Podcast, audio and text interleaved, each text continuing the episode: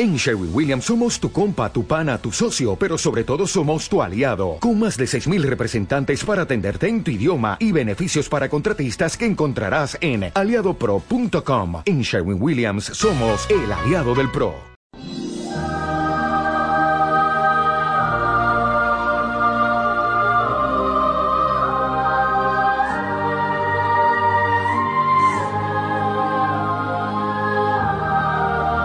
Una vida, un santo.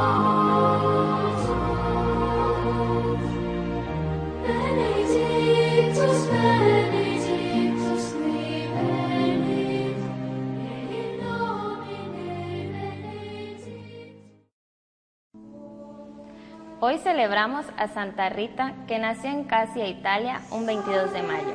Su verdadero nombre era Margarita, pero desde muy pequeña la llamaron Rita.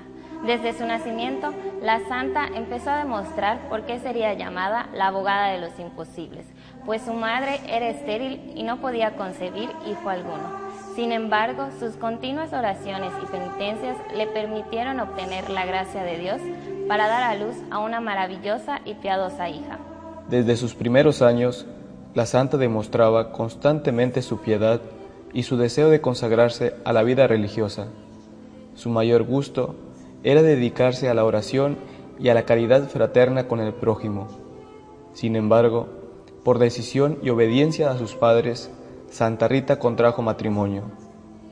El esposo de la santa resultó ser una persona de carácter difícil y sumamente violento que constantemente agredía y humillaba a Santa Rita. Sin embargo, ella soportó el genio feroz de este hombre por 18 años, con la más exquisita paciencia, sin quejarse, sin recurrir a las autoridades civiles para pedir sanciones y ofreciendo todo este lento martirio por la conversión de los pecadores y entre ellos el primero, su esposo. La paciencia y oración de Santa Rita dieron sus frutos. Poco antes de la muerte de su esposo y luego de sus dos hijos, se convirtieron de corazón. Ahora, ya sin esposo y sin hijos, Rita se dedicó a las obras de caridad y a pasar largos ratos de oración y meditación.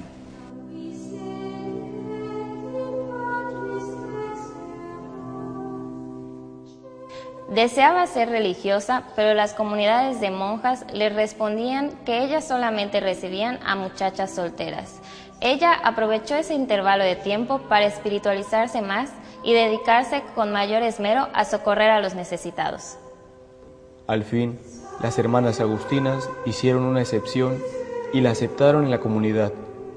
Una vez admitida como religiosa, se dedicó con la más estricta exactitud a cumplir todo lo que mandaban los reglamentos de la congregación y a obedecer a sus superioras con alegría y prontitud en todo.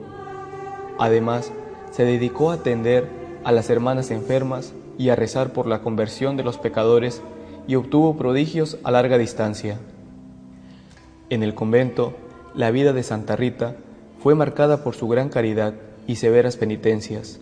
Sus oraciones obtuvieron para otros curas notables, liberación del demonio y otros favores especiales de Dios para que ella pudiera compartir en el dolor de su corona de espinas. Nuestro Señor dio a Santa Rita una herida de espina en su frente. Fue muy dolorosa y expelía un olor desagradable. Pero ella lo consideraba una gracia divina. Ella oraba, Oh amado Jesús, aumenta mi paciencia en la medida que aumentan mis sufrimientos. La herida duró por el resto de su vida. Santa Rita falleció el 22 de mayo de 1457 a los 76 años. La gente se agolpó en el convento a pagar sus últimos respetos. Innumerables milagros sucedieron a través de su intercesión y la devoción hacia ella se extendió a lo largo y a lo ancho. El cuerpo de la santa permaneció perfecto durante varios siglos y a veces daba una fragancia dulce. En la ceremonia de beatificación, el cuerpo de Santa Rita se elevó y abrió los ojos.